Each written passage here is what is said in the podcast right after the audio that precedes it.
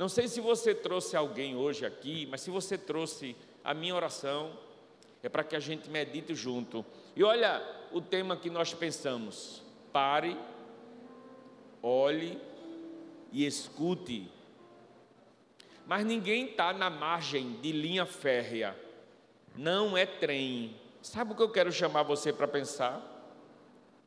Eu quero, eu acho que dar um passeio com você aqui, sabe daquelas ministrações que até eu já me referi aqui outras vezes, é como se a gente sentasse à mesa e fosse servido um cafezinho, um bolo de milho, um bolo talvez de outro sabor, para a gente ir tomando um cafezinho, comendo um bolo e compartilhando. Pare, olhe, observe o que acontece à sua volta. Não, não vem trem nenhum, mas tem um mundo girando perto de você, e está na hora de você começar, eu acho que a, a rever essas multitarefas que você tem, para começar a perceber o que é que acontece perto de você. Tudo que acontece à sua volta vai gerar em você um comportamento, nem que seja indiferença, nem que seja desprezo ou desinteresse, e não deixa de ser uma atitude. Esses comportamentos os sociólogos gostam muito de analisar. Um acidente na rua, qual sua reação? Um grito de alguém, qual sua atitude? Um pedido de alguém, qual o seu comportamento? São experiências importantes para estudiosos da sociedade que analisam o comportamento. Os filósofos gostam muito de chamar esses fenômenos que são objetos de estudos, aí eles chamam de fenomenologia. Comportamento consciente do ser humano, gerado por uma reação frente a um acontecimento. A importância dos fenômenos em nossa consciência. Aí eu queria retratar com vocês, assim, nos minutos que nos é permitido, respeitando o seu horário, preocupado com seu compromisso de amanhã, imaginando que você precisa voltar para casa, fazer aquele lanchinho, depois então ir para o seu repouso, e que tenha um bom descanso, e que amanhã retoma. Uns começam um dia, talvez desde as quatro horas da manhã, cinco horas da manhã. Por isso, quero ter o cuidado de zelar por essa sua atividade, mas ao mesmo tempo aproveitar cada segundo do esforço que você fez para vir estar aqui, para que você saia daqui com algo a mais na sua vida de informações. E quando a gente trata das coisas do Evangelho, é bem interessante, porque isso também lhe será observado em termos de comportamento, ou seja, um dia você ouviu falar sobre isso. E quando a Bíblia diz que Deus não leva em conta o tempo da ignorância, ou seja, Deus não considera até enquanto você não sabe. Mas a partir do momento que você toma ciência, aí você tem uma extraordinária oportunidade de refletir sobre isso e que atitude você vai tomar então a partir de hoje nós vamos então pensar sobre o grande humanista chamado Jesus. Aliás, Jesus está muito além de uma prerrogativa filosófica que talvez seja temporária, apenas intitulada humanista. Mas é bem interessante como o princípio humanista tem muitas referências da extraordinária figura cristã. Aí eu vou, eu vou pedir a você para ir me acompanhando, tá? E se alguém do seu lado quiser lhe distrair, aí você carinhosamente toca no braço assim e pede para não atrapalhar você. Porque é um raciocínio inteligente, bom, abençoado, bíblico. Jesus foi uma figura expert no sentido de humanidade. É impressionante. Você que está lendo o Novo Testamento junto comigo no desafio seminarial, nós estamos lendo o Novo Testamento. Eu acredito que você já passou por Mateus, Marcos, Lucas e João. Estamos todos no seminário nesse desafio. Próximo domingo é um domingo para a gente conferir. Quem leu o Novo Testamento em 30 dias não vai ter castigo, punição, nada disso. Vai ter somente a palavra de alegria, regozijo por aqueles que conseguiram, que acrescentaram no seu currículo a leitura do Novo Testamento. Mas se você não leu ainda, acumulou e precisa continuar, dê sequência. A gente tem um módulo todinho até outubro. Próximo domingo, inclusive, a doutora Josiane Pires de Jesus vai estar aqui, teóloga, psicanalista, e tem um testemunho interessante, vai ministrar aqui nove horas da manhã. Eu gostaria de convidar você. Aos alunos, é da carga horária, tá? Faz parte do seminário. Pois então, é esse Jesus que eu gostaria de observar o comportamento dele como mestre, como aquele que é professor. Jesus foi um observador do que acontece à sua volta de forma criteriosa. É tão interessante a gente perceber algumas coisas, porque eu apenas trouxe algumas poucas informações e queria compartilhar com você.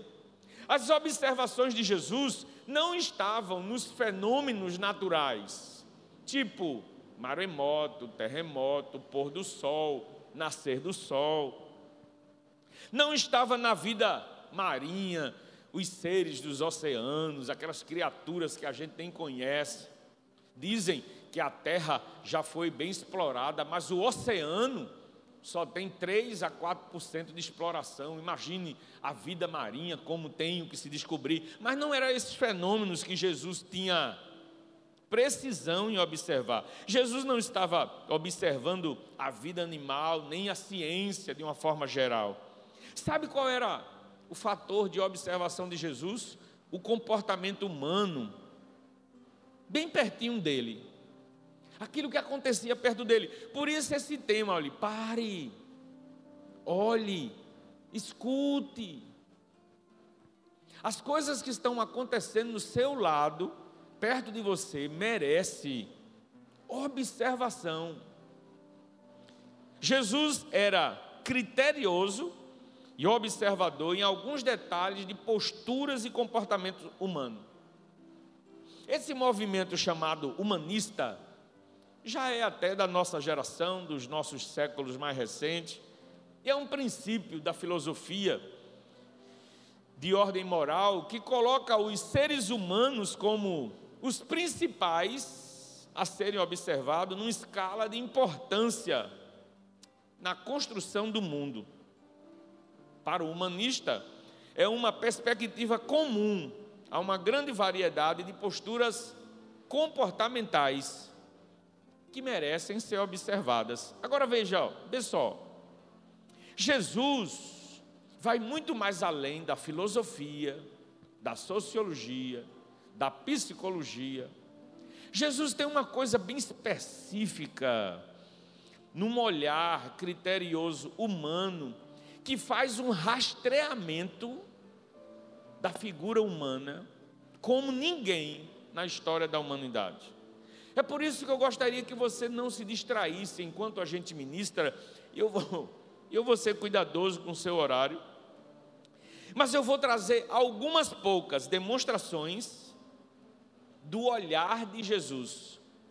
Segure essa expressão, tá? Pare, olhe e escute. Nessa expressão, eu estou sugerindo que você não faça nenhum ruído, você não faça nenhum barulho. É como se eu dissesse: não fale, só olhe, observe, escute. A vida está passando e as coisas estão acontecendo ao seu redor, talvez dentro da sua casa, possivelmente dentro da sua empresa, com a sua família, com os seus filhos e você não tem o cuidado de olhar, parar, observar Até porque sua agenda é muito lotada, você tem um ativismo muito grande, você tem uma enorme quantidade de compromissos, já acorda bem corrido. Mas Jesus tinha a habilidade de parar, olhar, fazer a leitura devida da situação. Eu quero começar compartilhando só algumas de inúmeras experiências cristãs para você pensar comigo. Você já parou para pensar na convocação do colégio apostólico? Quem eram os doze apóstolos de Jesus? É impressionante como o currículo daqueles caras não ajudava. Jesus foi circulando e, quando começou a chamar os seus apóstolos, parava, olhava, escutava, a leitura que ele fazia, aí ia chamando. Mateus 4,8, ele localiza primeiro dois irmãos, 4,18. Ele localiza dois irmãos, pescadores, está lá no mar, e a partir daí, ele começa a convidar homens para lhe acompanhar. Escute, numa das missões mais extraordinárias que alguém pode ter conquistar vidas, alcançar pessoas. Jesus disse assim: olhe, larguem as redes, depois de uma obra maravilhosa de milagre de pesca larguem as redes, porque vocês não vão mais pescar peixes, vocês vão conquistar pessoas. Você tem noção do que é isso? Sabe o que é convidar homens iletrados, leigos, rudes, briguentos? Ele chamou para o seu colégio apostólico até um camarada sem perfil. Como assim, pastor? Foi. Judas ou Iscariotes era desonesto. Como é que pode um cara desonesto, e Jesus sabia disso, coloca Judas para ser seu secretário da fazenda? Coloca Judas para ser o, teu, o seu tesoureiro. Judas era quem recolhia as ofertas, trabalhava com dinheiro. Eu acredito que nenhum de nós montaria uma empresa ou uma equipe de homens e convocaria esses caras. É uma primeira observação. Eu só estou no começo. Jesus escolhe para os seus apóstolos homens da figura de Pedro, um homem irritável não precisava muita coisa para Pedro perder as estribeiras e se revelar como agressivo. Que colégio apostólico era esse? Quem de sã consciência chamaria para uma missão tão nobre aqueles caras? Aí eu começo a transcorrer sobre a história e sobre o comportamento de Jesus. Aí eu me lembro da passagem de Mateus, capítulo 5, versículo 21 e 24. Eu vou pedir para o multimídia, se possível, ir colocando esses textos, tá? Então, olha só. O homicídio, é só para você ter ideia, sabe o que é parar para fazer a leitura de algumas coisas? O homicídio, matar alguém, é crime muito antigo, desde os primórdios. E as leis humanas são construídas e feitas através dos princípios dos mandamentos. Aí matar alguém. Aí Jesus pega essa expressão e diz assim: olha, é crime matar alguém. Mas eu vou dizer uma coisa a você muito mais profunda. Xingar alguém, é algo extremamente reprovável. Machucar alguém com palavras é algo repudiante. E lhe digo mais: se lhe bater no rosto, vire o outro lado. E lhe digo mais: se você ama a quem ama você, que mérito você tem? Orem por aqueles que vos perseguem, que faz mal a você. Isso é de quem faz uma leitura muito profunda do comportamento de quem está perto, para fazer suas interpretações. Aconteceu a cura de um leproso, eu estou só citando alguns, em Mateus 8, versículo 2 e 3, do capítulo 8, que o leproso diz assim: Me ajude, se tu quiseres, tu pode fazer isso. Aí Jesus se sensibiliza e diz assim: Eu quero.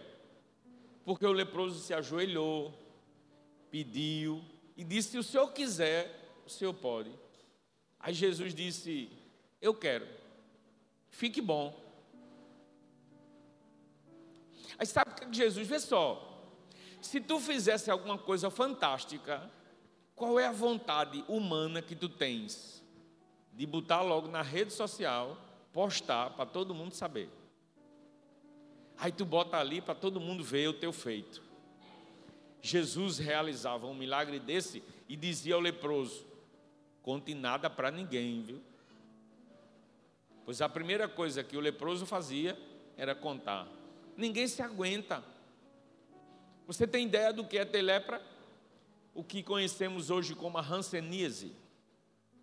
E na época, doença discriminatória que colocava as pessoas na margem da sociedade e eram desprezados, e de repente ver que a pele ficou curada, não se aguenta o cara, o cara começa a dizer a todo mundo: quem foi que fez isso? Eu não sei, não, tal de Jesus aí, foi ele que fez. Jesus tem uma experiência que vai, a, vai caminhando. Aí tem um cidadão que pede: Olha, minha filha está muito mal, por favor, venha, me ajude. E Jesus disse: Eu vou. No caminho, aí uma mulher que tem um tipo de menstruação ininterrupta de 12 anos. Você sabe o que é isso? Uma mulher menstruada 12 anos seguidos, o desconforto do período menstrual de três, quatro, cinco dias, uma semana já é bem desagradável. As mulheres sentem muito desconforto com isso. Imagina 12 anos. Aquela mulher estava desesperada, gastou muito dinheiro, o dinheiro que tinha na época, com os médicos que tinham, com o conhecimento que tinha, e nada de solução. Ela pensou assim: esse tal de Jesus é poderoso. Eu vou tentar tocar na roupa dele se eu tocar na roupa dele, eu fico curada.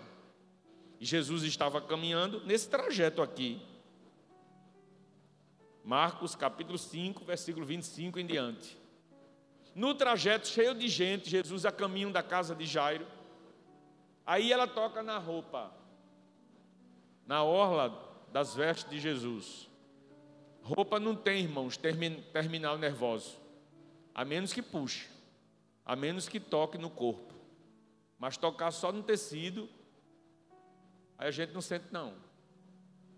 Mas a história diz que quando a mulher tocou na orla da roupa de Jesus, Jesus parou. Você consegue enxergar o que é isso? Tem filhos que estão tocando nos pais, abraçando. E o pai está dando um empurrão, mandando para lá, porque está ocupado, está trabalhando. Tem esposa que está abraçando, cheirando, beijando, e o cara está dizendo: calma, vai para lá, estou ocupado agora. Tem marido que está fazendo isso, abraçando, cheirando, a esposa está repudiando e desprezando. A gente não para, sabe o que é? A gente não olha, a gente não escuta, a gente não consegue enxergar o que é que acontece à nossa volta. Jesus parou, a multidão toda parou e ficou na dúvida: o que foi? E Jesus disse assim: Alguém foi curado, porque de mim saiu poder. Os apóstolos ficaram, vê só, nós somos assim. Os discípulos de Jesus, diz o texto, perguntaram a ele, eu acho que era tipo assim uma piada, uma brincadeira, tipo assim, na moral, na moral, Jesus, na moral, aqui para nós. Tu está no meio de uma multidão, pessoal quase que te empurrando. gente para todo lado, pessoal empurrando aqui e ali, e aí tu para e pergunta quem me tocou na moral. Vamos e convenhamos. Mas Jesus foi tocado por um toque diferenciado de socorro, de ajuda. A mulher então se apresenta morrendo de medo, constrangida, e aí Jesus já sabia quem era, só não direcionou a palavra a ela. Quem me tocou? Parou, o cortejo parou. A mulher se apresenta, e aí ela conta a sua história. Eu sofria disso há 12 anos. E depois do toque que eu dei no Senhor, meu sangramento parou. Desculpa, desculpa. Eu não queria atrapalhar. Eu não queria incomodar, eu não queria perturbar o Senhor. Eu só queria ter, eu só queria que tocar e deu certo, toquei, mas eu não queria incomodar. Jesus olha e diz que bom. A tua fé te salvou porque eu estou arrodeado de pessoas que talvez toquem, mas não façam a leitura que deve ser feita de cada momento, de cada experiência. O jugo de Jesus, ele diz lá em Mateus 11, capítulo 28 e 30, é um jugo leve, e ele diz a você: vem, você que está cansado da tua religião, você que a sua religião lhe oprime, Inclusive, se você é crente em Jesus, evangélico, está na igreja, mas vive sobre uma rigidez de regra, de comportamento, de atitude, a tua religião te oprime. Talvez a tua prisão, escravidão ao trabalho, vive em função do trabalho, do trabalho, do trabalho, não consegue se desvincular, nem separar as coisas. Olha, Jesus está dizendo: venha, porque o meu jugo é leve, é suave, não tem pressão na sua cabeça, não tem cobrança no seu juízo, tem, é um acerto de paz e de bênção. Eu estou citando algumas das poucas experiências que a Bíblia está cheia. Você já ouviu falar no cego Bartimeu? Homem aflito, pobre, mendigo, à margem da estrada. Ouviu falar de Jesus? Veja que fenômeno social, é um acontecimento. Mas veja, por isso que os filósofos deitam e enrolam, os sociólogos têm material para pesquisa, psicólogos precisam, acho que, analisar essas situações, porque um homem pobre, cego, à margem da estrada, ouviu o barulho, a zoada pessoas caminhando e muita gente caminhando, e aí com certeza sussurrando Jesus, Jesus, Jesus vai passar, Jesus vai passar. O cara ouviu e aí começou a gritar, não sabia nem que distância estava de Jesus. Começou a gritar: Jesus, filho de Davi, tem misericórdia de mim. E cada vez gritava mais alto. As pessoas que tinham saúde visual, proibindo o cara gritar, Cala a boca. Para com isso. Ele não vai te ouvir, não. Para. Você tem visão, eu não tenho, não. Jesus, filho de Davi, tem misericórdia de mim. O cara gritava o tempo todo. Jesus então vai até ele. Não foi bom gritar? Foi.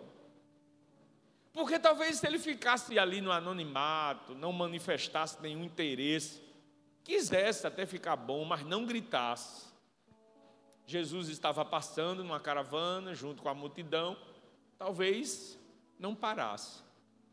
Mas pelo grito, tem gente gritando perto de você. Você está mandando calar a boca. Mas talvez não seja grito verbalizado. Talvez a indisciplina do teu filho. Talvez a revolta do teu filho.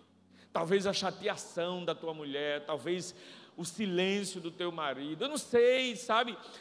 É porque a gente não para, a gente não escuta, a gente não observa. Estamos num ativismo constante, numa correria. Escute o que Deus, na Sua palavra, está ministrando para você hoje, porque um encontro como este não é apenas uma atividade religiosa. A nossa comunidade está sendo ministrada à luz da palavra abençoada de de Deus para lhe ajudar, meu filho. Tem gente gritando perto de você e talvez não esteja verbalizando, talvez não seja com palavras, com letras, mas o comportamento está denunciando: me ajude. Você vai perder seu filho, você vai destruir seu casamento. Não ache que você é o cara, que você é fantástico, que você é maravilhoso, porque tudo que você já faz, você acha maravilhoso. Olha, aqui tem um universo de realidade dentro da cabeça de cada pessoa. É um fenômeno, cada atitude nossa. Jesus era expert em observar esses comportamentos. Aí sabe o que Jesus fez? Parou e disse ao cego: Deixa eu ir lá, ver o que é que ele quer. O que é que você quer? Aí, quando Jesus então para para dar atenção ao cego, aí veja outro comportamento social. A mesma turma ou as mesmas pessoas que recriminava e proibia, começou a dar uma força. Olha, ele está te chamando. Ele está te chamando. Os caras estavam dizendo agora, cala a boca, cego. Cala a boca, cego. Mas quando Jesus deu atenção, Aí a turma já estava, então, olha, ele está te chamando, ele quer falar contigo. O ser humano é assim, não é? Não sei se seria o termo dizer que é falso, porque não estava reclamando agora. E só porque Jesus chamou, aí agora está dando uma força. Às vezes é da natureza humana. O mais curioso é a espontaneidade de Jesus de chegar para um cego e perguntar assim: O que é que você quer que eu faça? Espera aí, Jesus. Eu quero um cão guia. Eu quero uma bengala nova. Eu quero alguém que me guie como empregado. Claro, eu quero ver Jesus. Sabe o que é o desejo de terapeuticamente fazer você contar a sua dor, o que é que você quer que eu faça? Eu não enxergo. Jesus está vendo, Jesus já sabe. Eu queria ver Jesus. Sabe o que é o processo terapêutico de manifestar a dor, de expressar o sofrimento, de dizer, de verbalizar? Isso é libertador. Me ajude. Tá, eu estou vendo o que é que você precisa. Mas diga para mim: ah, a minha dor é essa. Eu estou sentindo isso. Eu preciso dessa ajuda. Eu preciso desse apoio. Eu preciso desse abraço. Eu preciso desse socorro. Eu preciso disso. Ah, isso é libertador. Mas sabe quem é que faz isso? Quem para, olha, escuta e faz a leitura do que está acontecendo. O cego Bartimeu. Eu tenho mais. Você me permite contar? Vê que leitura de um fenômeno de Jesus. Está lá em Marcos capítulo 12, a partir do versículo 41. Você já ouviu falar na oferta da viúva pobre? Que fenômeno fantástico. Jesus está sentado, tipo assim, no templo, e Jesus começa a observar tudo o que acontece. E aí então tem um momento da dedicação, da entrega, da oferta. Aí Jesus está só ligado, vendo o que é que acontece. Os parâmetros, as referências, a forma da gente observar é muito diferente da de Jesus. Por isso nós estamos aqui para aprender. Quando termina aquele momento, Jesus vê que aquela mulher depositou algumas poucas moedas. Era só o que ela tinha. Aí Jesus chama os discípulos e pergunta assim: quem que vocês acham que deu a maior oferta nessa noite? Nossos parâmetros são outros. Aí a gente observa aquele cara que chegou com um carrão, que bota uma oferta maior, aquele que dá de forma mais, mais. Não que não seja importante, todos têm um coração doador, está ali fazendo, mas sabe o que é? A percepção de algo fora do comum. Sabe qual foi a maior oferta? A maior oferta foi dela, da viúva. Por quê? Porque ela não deu o que sobra. Ela não deu o que está sendo possível. Ela deu tudo o que ela tinha.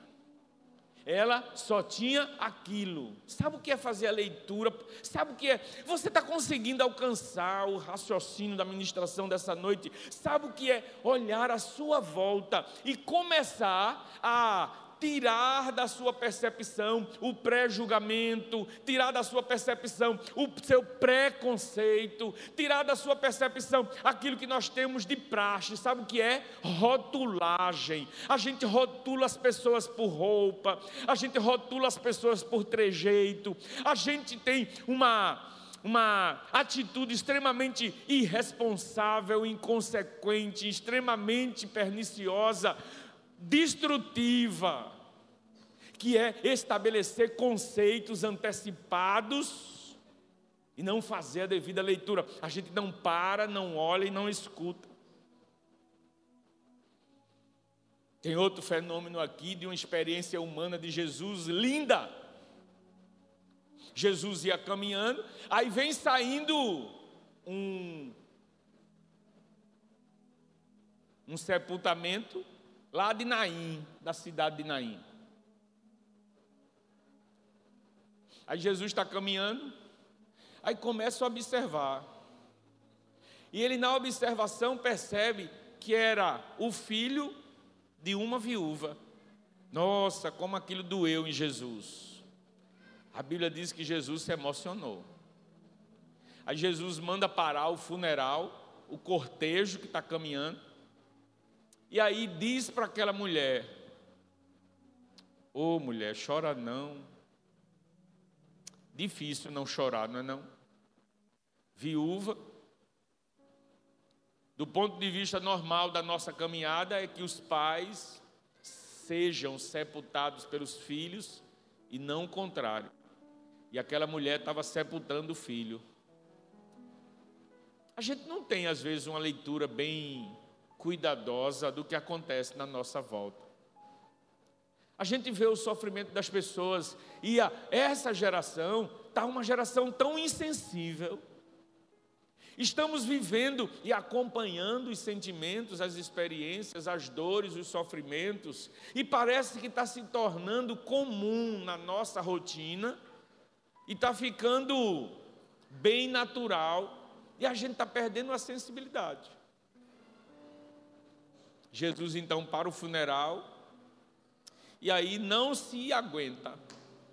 Nele está o poder e a autoridade. Aí ele chega sobre o féretro, lá no caixão, e dá ordem para o menino ressuscitar.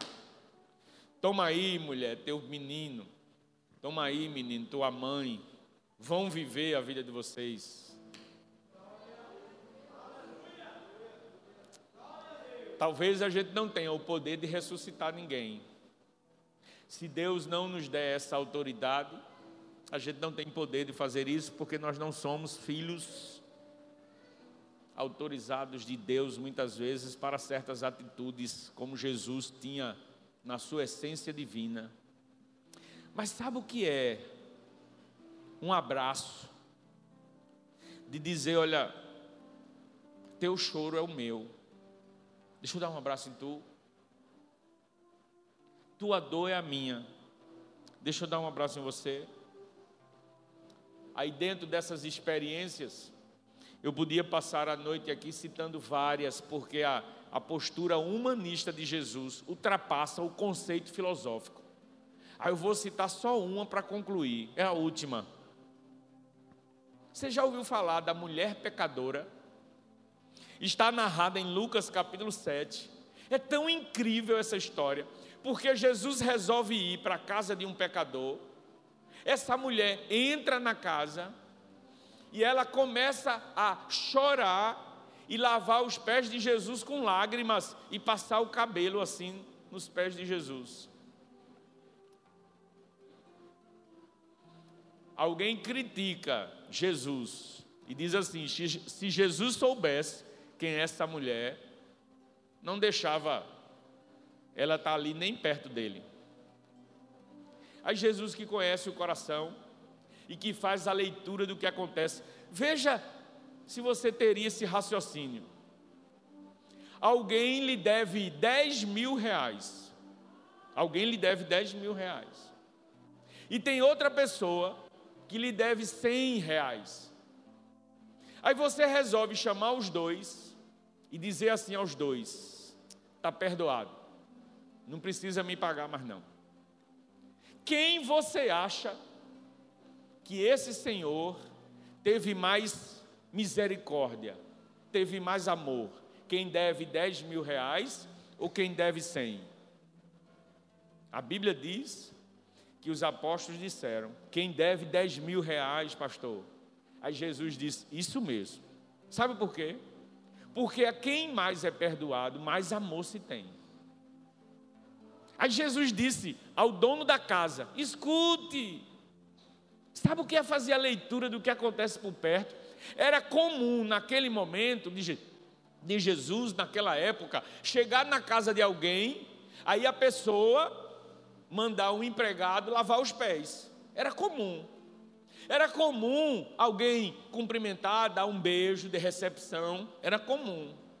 Aí Jesus disse: Olha, eu cheguei na tua casa, tu não mandou empregado nenhum lavar meus pés. Ela está fazendo. Eu cheguei na tua casa, tu não me cumprimentou com um beijo. Olha só a recepção que ela está me fazendo. Sabe por quê? Porque o sentimento dela é de que ela era muito pecadora. E se Jesus estava dando atenção a ela, é porque ela não merecia, de tão pecadora que era, e Jesus estava dando atenção a ela. Sabe qual é a sensação que você tem, às vezes eu tenho, é que a gente é muito bom. Não sou ladrão, nunca dei um tapa em ninguém, nunca machuquei ninguém. Aí a gente acha que a gente é bom. Aí a sensação de perdão de Deus na vida da gente fica bem superficial. A gente não chora quando pensa no perdão dos nossos pecados. A gente não se emociona quando pensa que Jesus perdoou a gente. Sabe por quê? Porque a gente se acha bom, a gente se acha legal, a gente se acha gente do bem. E aí o sacrifício de Jesus na cruz do Calvário foi até legal, mas não era tão necessário, talvez para mim, porque eu não sou do mal, eu não faço coisas erradas, eu sou um ser humano normal. É essa a sensação. Sabe o que é? Não parar, não olhar, não observar as coisas que acontecem à nossa volta, para perceber como as coisas verdadeiramente são. Agora me escute. A percepção divina de Jesus. Passa esse slide aí para mim, por favor a percepção divina de Jesus. E aí eu vou lançar para você alguns pensamentos, escreva, anote, guarde no seu coração, que a semana seja interessante para você pensar sobre isso. Quando eu sugeri a você parar, olhar e escutar, veja os seus conceitos, repare. Veja como é que você encara a vida. O que mais importa é a pessoa que está na sua frente, sempre. Não é você, não. Quem é que está sempre na sua frente? Um estranho? Ele importa. Quem é que está na sua frente? A esposa? Ela é super importante. Quem é que está na sua frente? O marido? Ele é super importante. Quem está na sua frente é o pai? Ele é super importante. Sabe o que é uma instrução pedagógica, educacional? Primeira, de trazer aqui para as famílias, para os jovens, adolescentes, filho, pai, homem, mulher, todos. Sabe quem é a pessoa mais importante? Quem está na sua frente. Sabe qual é a filosofia de Jesus? O mais importante é ser desimportante. Todos nós queremos ser famosos, importante, chegar num lugar, ter uma recepção fantástica, chegar aonde chegar as pessoas reconhecerem, aplaudir e tal. É do ego, da natureza humana. Jesus não. Jesus disse assim: Eu vim para servir e não para ser servido. Será que nessa noite você sai hoje daqui assim, com alguns pensamentos, fazendo você refletir para mudança de atitude e de comportamento? Sabe o que é mais importante? É ser desimportante. Somos todos pré-julgadores. Quer ver? Olha só, se colocasse diante de você duas crianças, uma rica, escute, uma rica e uma bem pobre, e conversasse com as duas crianças e perguntasse qual é o seu maior sofrimento. Escute e veja o que é que você vai pensar aí agora. Colocasse duas crianças assim em quartos separados, uma rica e uma pobre, e perguntasse à criança rica qual é o seu maior sofrimento hoje. E a criança rica dissesse assim: porque meu pai não vai me levar na Disney este ano. Isso é sofrimento? Bom, mas a criança está dizendo. Perguntasse à criança pobre: qual é o seu maior sofrimento, filho? E ela dissesse: comida. Eu não tenho comida. Eu passo fome na nossa percepção rápida, na nossa percepção de tudo aquilo que é bagagem sua, de cultura, de formação, de história, qual é o maior sofrimento? A criança pobre, pastor, não tem o que comer, essa merece atenção. A criança rica, porque não vai à Disney esse ano, que bobagem, tem tudo. Já foi outros anos, não vai esse ano. A gente assume o papel de julgador, de interpretador. Mas sofrimento é sofrimento. Não interessa.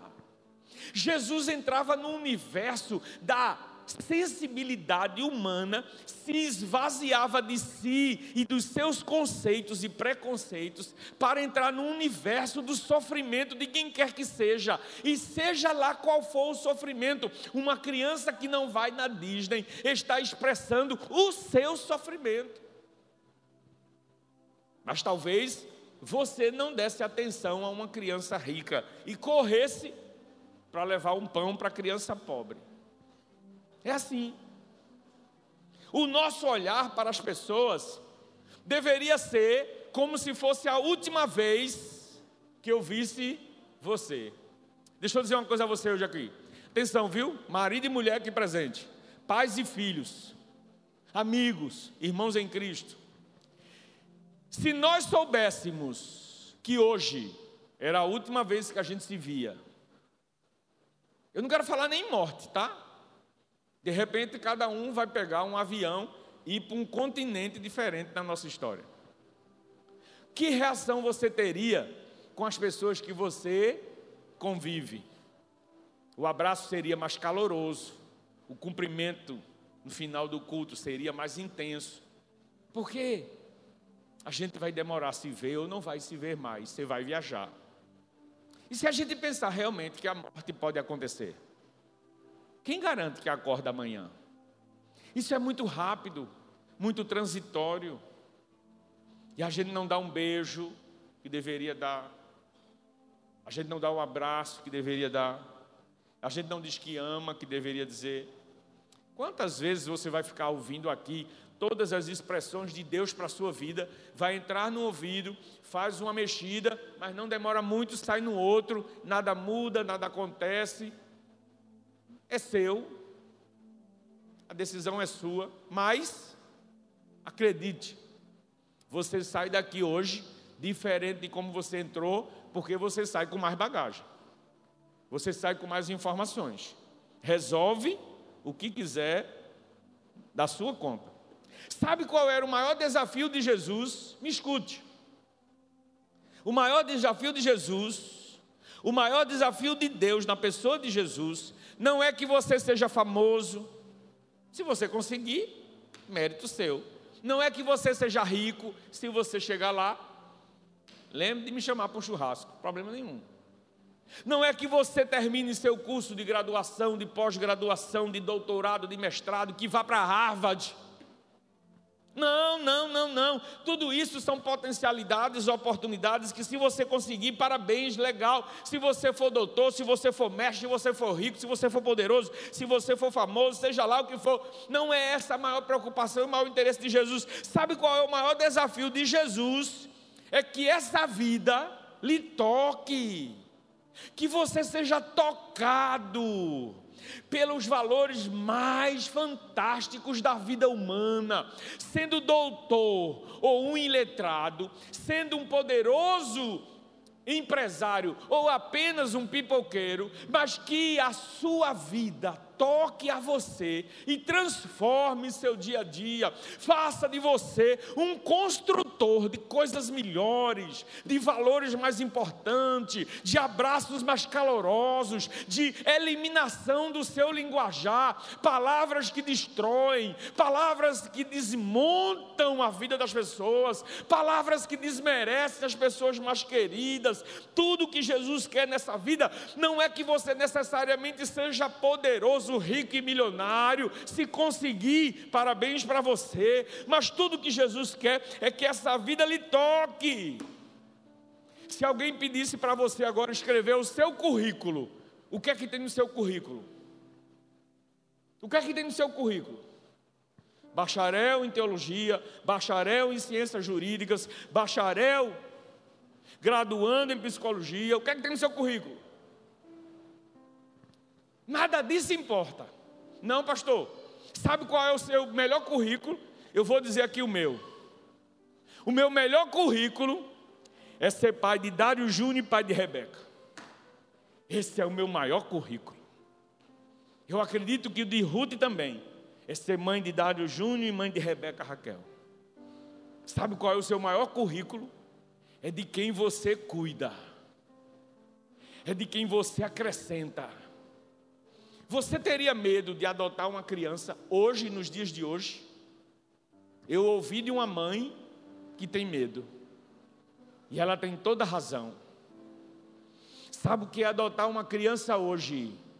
E imaginar o que é que essa criança pode se transformar nessa caminhada com tanta influência negativa? Não assusta? Preocupa. Eu não tiro a razão dela, não. Assusta.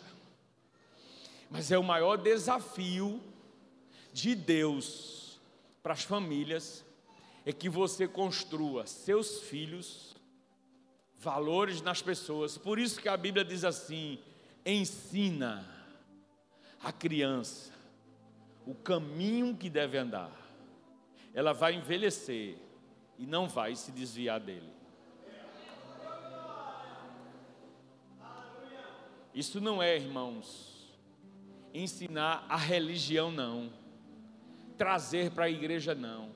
A função pedagógica do ensino, eu tenho educadores aqui, tanto na, a nível doméstico, que são os pais e mães, como profissionais da educação. E que podem compartilhar comigo do grande desafio de formar valores na cabeça das pessoas. E construir ao longo da sua formação valores que não se corrompam com o tempo valores que sejam ministrados e não se percam. Sabe qual é o meu maior currículo? É ser pai. Tudo que você pensa, tudo que você acha que é seu, tem uma sobrecarga de bagagem aí enorme de muita gente que contribuiu para que você seja o que você é hoje. O que você é hoje, aí tem participação de papai, participação de mamãe, participação de vovô, participação de vovó, participação da professora da escola, participação da sua cidade, da sua cultura, do seu estado. Você é uma bagagem carregada de construção de valores. Se esses valores não estão lhe ajudando, é hora de parar, observar e fazer uma leitura para uma mudança. Tem um escritor de um livro muito famoso que uma das frases do livro dele diz assim: Perdoamos Deus por não nos fazer Deus também. Na concepção dele, se Deus nos fizesse Deus, o universo estava perdido. Porque imagina você com poder divino, com a cabeça que você tem, com os conceitos de vida que você tem, com as atitudes que você tem. A gente termina com essas palavras. Bota aqui para mim. E eu vou concluir orando por você, pensando assim: olha, nossa vida deveria ter esse princípio. Pare, olhe, escute, cale a boca. Você está falando demais. Comece a falar de menos, se possível, cale a sua boca. Observe o que é está acontecendo perto de você. Olhe, fale nada não. Tem situações e coisas que estão tá rolando perto de você que você precisa ter sensibilidade para descobrir os detalhes e a verdadeira intenção do que está acontecendo. Jesus Cristo, a figura mais humana que você pode imaginar na história da humanidade, está dizendo para você nessa noite: eu quero ser seu amigo e ensinar você a parar, olhar e observar o que acontece à sua volta. Vamos ficar em pé.